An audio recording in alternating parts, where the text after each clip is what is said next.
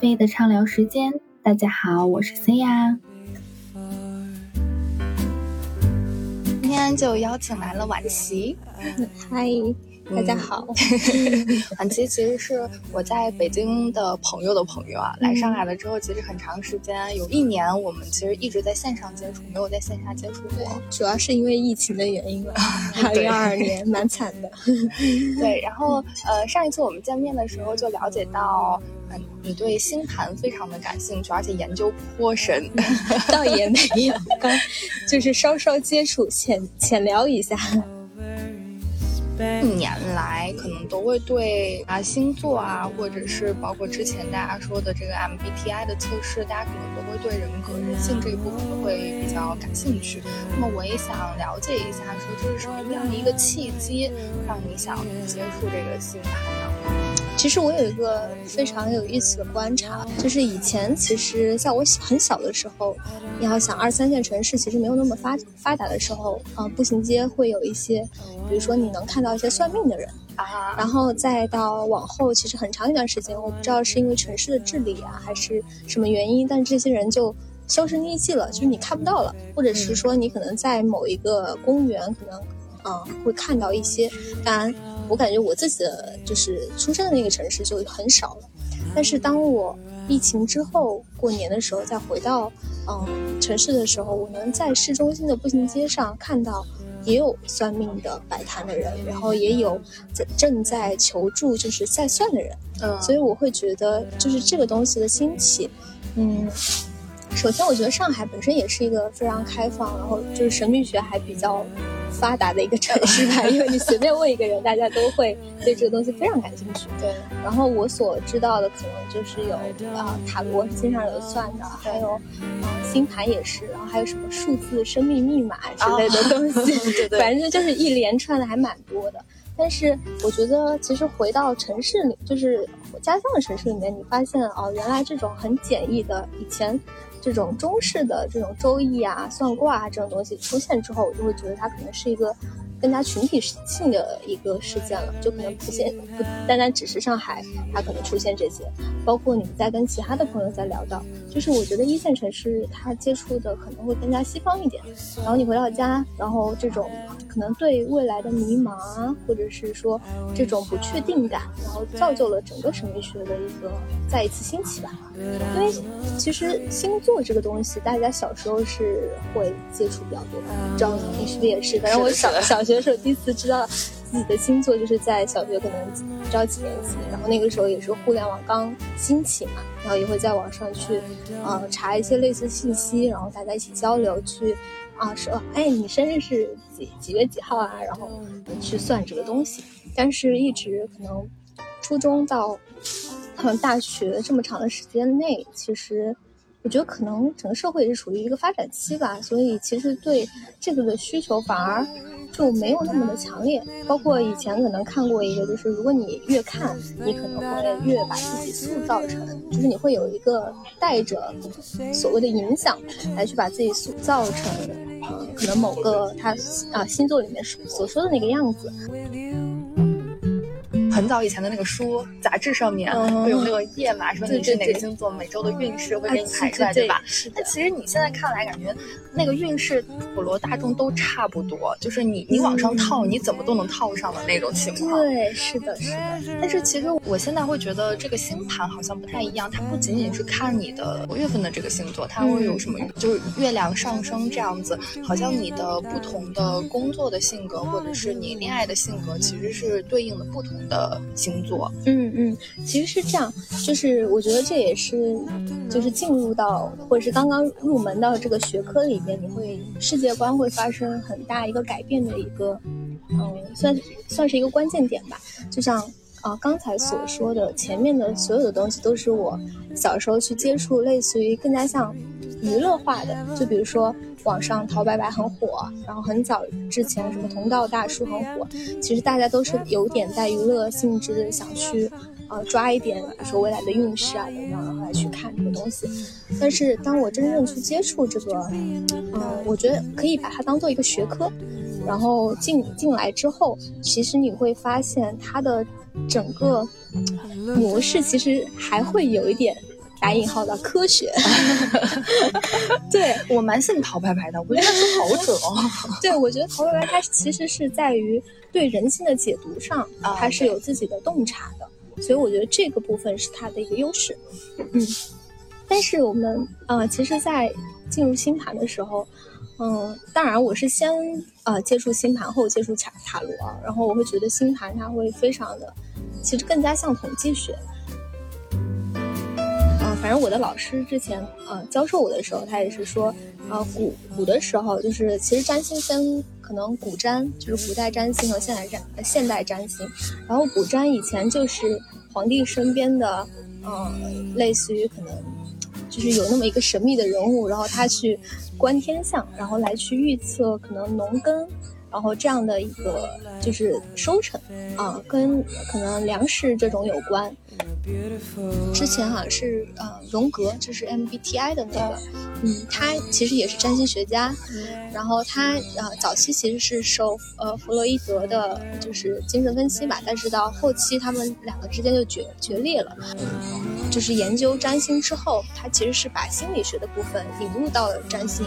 所以到现代心理学的时候，他。是属于一个综合的，所以我们其实现在去学习的时候，比如说我最早自己入门自学的，我觉得如果，呃，懂的，就是了解占星的都会去看的一本书，就是叫《内在的天空》。对，是这本书还蛮火的。然后它其实是属于一个现代占星学的一个范畴吧，就是它里面更多的是属于就是对情感，就是你个人的一个一个解读，就是它其实和事件是。啊，没有那么太大的关系的。然后古占的话，它其实更多的是预测事件。啊，对的。就比如说我们之前会说，你是一个什么样的人，然后你可能会在什什么样的情况下去啊做什么样的行为，或者是你去怎么思考。其实这部分其实是属于偏心理学的一个范畴。那你在学这个过程中有遇到什么让你觉得特别困难吗？坚持不下去的情况。嗯，其实我觉得占星学真的还蛮蛮难的，就是它 如果听起来也好难的样子。对对对，就是最早接触神秘学吧，就不仅限于星盘了。嗯，我觉得神秘学整整就是整个是给了我一个看世界的一个另外一个角度，就是因为我自己是还蛮喜欢跨学科的一些事情，嗯。然后，其实我每次会觉得，不同的学科其实它组成了你看世界的一个视角。那么，我当时接触神秘学的时候，其实也是抱着很开放的心态，我对整个都是充满好奇的，因为我会觉得，哦，原来这个世界还有这样的事情，然后有这样的人，然后再过再过某种不一样的生活，就是和我们所谓大众的这种趋势向的呃生活是很不一样的。然后我觉得这个东西给了我一种新鲜感，嗯，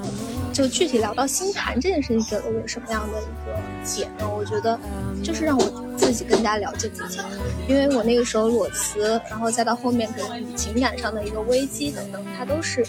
嗯，去学了以后去剖析，也就是不断的再去剖析自己到底是一个什么样的人，到底想要过什么样的生活。等等，然后这个这个中间其实也会跟比如说同学的朋友们也去有很多交流，因为你会发现，嗯嗯，学这个的同学们其实他们自己内心也是很迷茫，然后包括我去问我的老师，就是他怎么接触这个的，也是因为他职业上碰到了危机，然后想去找寻一个方法吧，就是其实所有的就是找寻出口，找寻方法，怎样去帮助自己度过一段时间的困难。然后很多人只不过是接触到了占星，或者接触到了类似神神秘学这个东西，然后觉得啊，他好像真的能帮自己，那么就继续学下来了。占星它是一个还蛮，嗯。蛮复杂的学科，就是其实我现在所学习的也只是一些皮毛嘛，然后以及再往下的话，它其实需要很长或者是很大量的一个，一个是学习，第二个是实践，就是你得不断的去论证你的一些，因为它其实是有点像一个迷宫一样，然后你就是去迷宫里面找不同的线索，然后你可能，而且你这个线索里面可能你有十条线索，但是你可能去筛选最重要的那么两三个。然后它可能对你整个盘的影响是什么样子？就是一个是你找，一个是去掉，这些我觉得都是一个比较大的能力。还有一个就是怎样的去。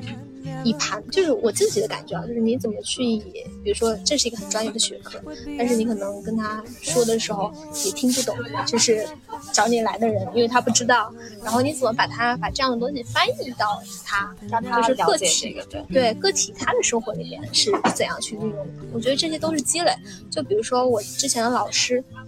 他主要帮人家做一些职业上的一些测算嘛，但是他就得知道这个世界上更有多少多少的职业，因为有些职业它不是在，啊比较大众的一个范畴内的，还有可能有其他的一些选择等等。那这些其实知识都是你额外要补充的，就他就可能不限于说星盘的知识了。其实有时候人们去算命，或者是去拜佛，包括日常迷信啊、烧香这样子，嗯嗯，有时候可能他也不是为了寻找一个答案，可能就是这个时间段很迷茫，对，然后他借助这个给自己一个心理上的依靠。对，我想到我去年从北京到上海的时候，其实那个时候很迷茫，我不知道我要不要来，所以我也会选择去算命的这个。嗯，其实他呃，可能他算的真的是挺细节的，就是包括以后我几几年会结婚，都会帮我算出来对象是在生在哪个地方，都会算出来。这个我也好想尝试一下。对，甚至甚至对方有多高啊，或者什么都能帮我算出来这样子是。等等待论证。对，但是其实嗯，可能我也。不会说完全把这个作为我人生，就是啊，我知道了这个命是这样的，我就会这样走。它可能只仅仅只是我目前的一个参考，而且可能从中我会获得一些方向感和能量。那有没有就是在你接触这个的时候，有对别人的影响，或者是对你自己的影响？嗯，有没有这种小故事可以分享一下？对，我觉得。我就直接打自己的例子吧，因为别人的例子也不太好去算是隐私了。嗯，我觉得我自己来说，我能够更加了解自己的过去，嗯，以及自己的未来，以及可能家庭的关系，以及未来的自己要成为，或是可能一些课题。嗯，因为盘，我觉得还蛮神奇的，就是。他从过去到未来，他都能在这个盘里面看到，包括你的父母等等，他是什么样的一个呃状态？你的原生的一个家庭是什么状态？哦，你期待什么样的生活？嗯，我觉得给我的一些指引就是，可能每当我在可能犹豫未来的一些选择，因为你其实落到身体，就是生活中你是嗯每个具体的一些小选择，然后来组成你可能是。一个生命的一个状态，那我觉得星盘给我的就是了解、了解、确信、确信，就是这个里面可能也有一些过去的一些伤痛的点吧。然后你去了解了之后，你其实是会和解，嗯，以及到未来的一些走向。比方，我可能是一个非常毒的人，嗯，包括可能我。这个人可能又毒又外向，就是其实我，我感觉是在两极之间非常摇摆的这样的一个状态。那么，呃，星盘对我的指向是，比如说未来其实我我比较大的一个，嗯，可能趋势是要走向合作。嗯，那么这个里面就像我们开始聊到可能别的话题，就是工作里面的一些事情等等之类的。就是其实我是一个需要跟，嗯，学会跟他人合作，以及无论是在工作还是生活里吧，就可能是这样的一个状态。就这个东西其实也是我的一个课题。那么其实当我明确它之后，其实我就会去找到一些方法。就是这个方法不见得是说通过星盘来告诉我，但是起码我能够知道，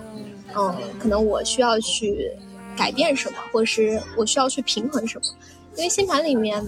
嗯，这个其实也，我觉得它的点也和中国的那种哲学很像吧，就是其实是一种平衡，就是像，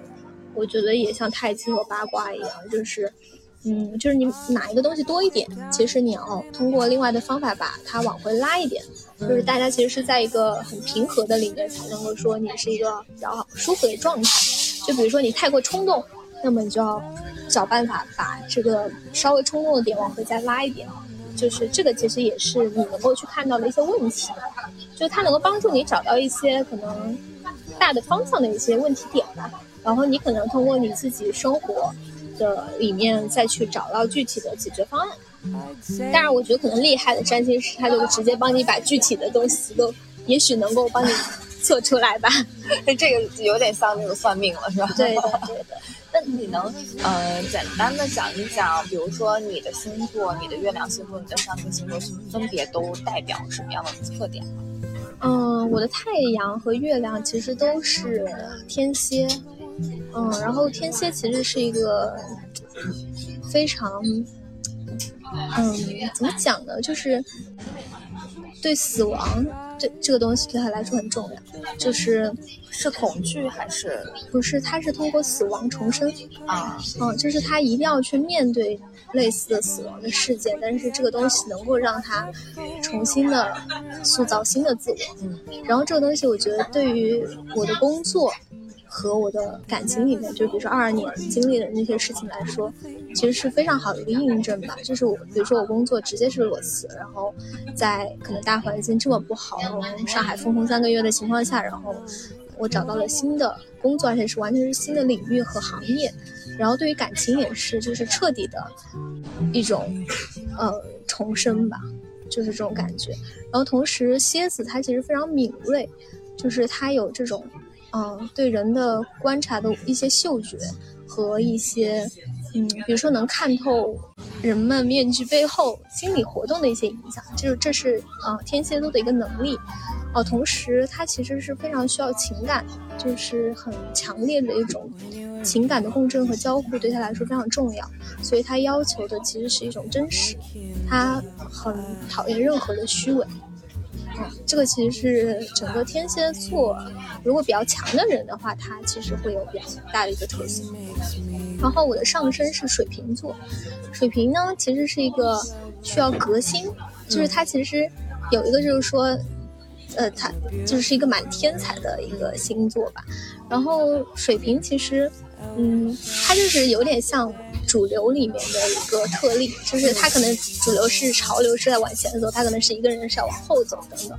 然后这个所谓的天才呢，其实因为他是在潮流中可能，嗯，就是异类的这样的一个。人，所以他可能不见得说一开始会被大众所认可，但是他也是一个非常需要真实的星座，就是他从不说谎，然后也不就是很毒的一个一个一个星座吧。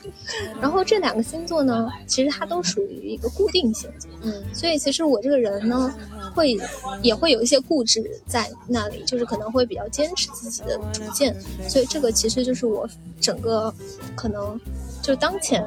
出生的时候的那个面貌吧，就是非常一公很毒，然后很真实这种。但是其实我可能要走向的是七宫合作这样的一个课题，所以所以从从一工到七宫的时候。其实是两极嘛，所以其实你的人生，我觉得也是需要，就我的人生可能也是需要，嗯，经历很多的，或是学习的和成长的一件事情，是蛮难的一件事情啊。就是看到了你自己的本质，但是你需要注入一些新的能量进去。对，但是嗯，怎么讲呢？我觉得也是好事情吧，因为其实就像刚刚讲的平衡这件事情，就是当你是一个非常固执、非常毒的人的时候，其实。你是舒适的，但是同时你也是太极端的，是就是它的负面的东西也可能会带给你一些。但是其实你稍微往回拉一点，拉一拉，其实我觉得合作只是让我稍微往回拉一拉。当我学了星盘之后，我会更加理解大家就是不同的人的不同的想法，以及不同的做法、不同的行为等等，你会更加尊重，因为你会知道哦，原来啊这些都是存在的。就是十二星座嘛，十二宫位，然后十二个呃星体等等，这些就是有那么各式样的人，他可能本来就是那样，他可能没有恶意，就很多时候只是他自己更加舒服的一个状态。所以你学了他之后，你会更加，就是说实在，就是更加开放、更加包容、更加尊重，对于各式各样的人。嗯，我我觉得这个其实挺有趣。就比如说我们以前看杂志，我们只看的是单一星座，然后大家可能会觉得说啊。这个星座应该这个上面也合适，那个上面也合适。但是其实你看星象，它是会有很多，就是你一个人可能会占很很多个星座，所以它其实是包罗万象你的很多性格的。所以我我我觉得特别好笑一点，就是我以前就觉得我自己是一个特别双子的人，后来我算了，我才知道啊，原来我的上升跟月亮全部都是双子，怪不得是这样。对对对，是的，是的。当我去年的时候，其实啊、算了一次塔罗，我觉得也还蛮好的体验，就是神秘学的另外一部分。对对对，就是，嗯，我之前其实对塔罗因为没有那么了解，所以我会很很不能理解，因为我觉得星盘它其实还是有个逻辑和规律规律在的，就像之前所呃所说的说的，就有点像统计学，嗯、但是我觉得塔罗这个东西真的太灵性了，就是感觉真的就是，嗯，晃晃晃牌出来了，然后这就是你的牌。但是你怎么去解释呢？然后所有的解释都是告诉你，信就是呃信，不信就是不信，就是。但是之前就是会觉得，哎，这个东西还是会抱对他抱有怀疑。嗯。然后去年第一次算的时候，让我觉得很就是你会觉得它太准了。嗯就是一个完全啊、呃也是我公司的同事啊，然后他之前可能也是自己学啊、学了两年这样子，然后我们就聊到一个另外的一个其实跟商业相关的东西的时候，然后嗯、带上这个，然后我们就最后一起来玩一下，体验一下也算是，然后他调出来的。呃，好像当时五张牌都是宝剑牌，然后就问我是是不是一个特别就想的比较多的人，然后就是因为这个同事是我第一次那天第一次见，然后都没有聊过什么天，就是纯工作上的交流，然后他就开始就感觉已经把我看透了，你知道吗？然后我觉得就是真的太准了，我觉得这个东西太神奇了，对，所以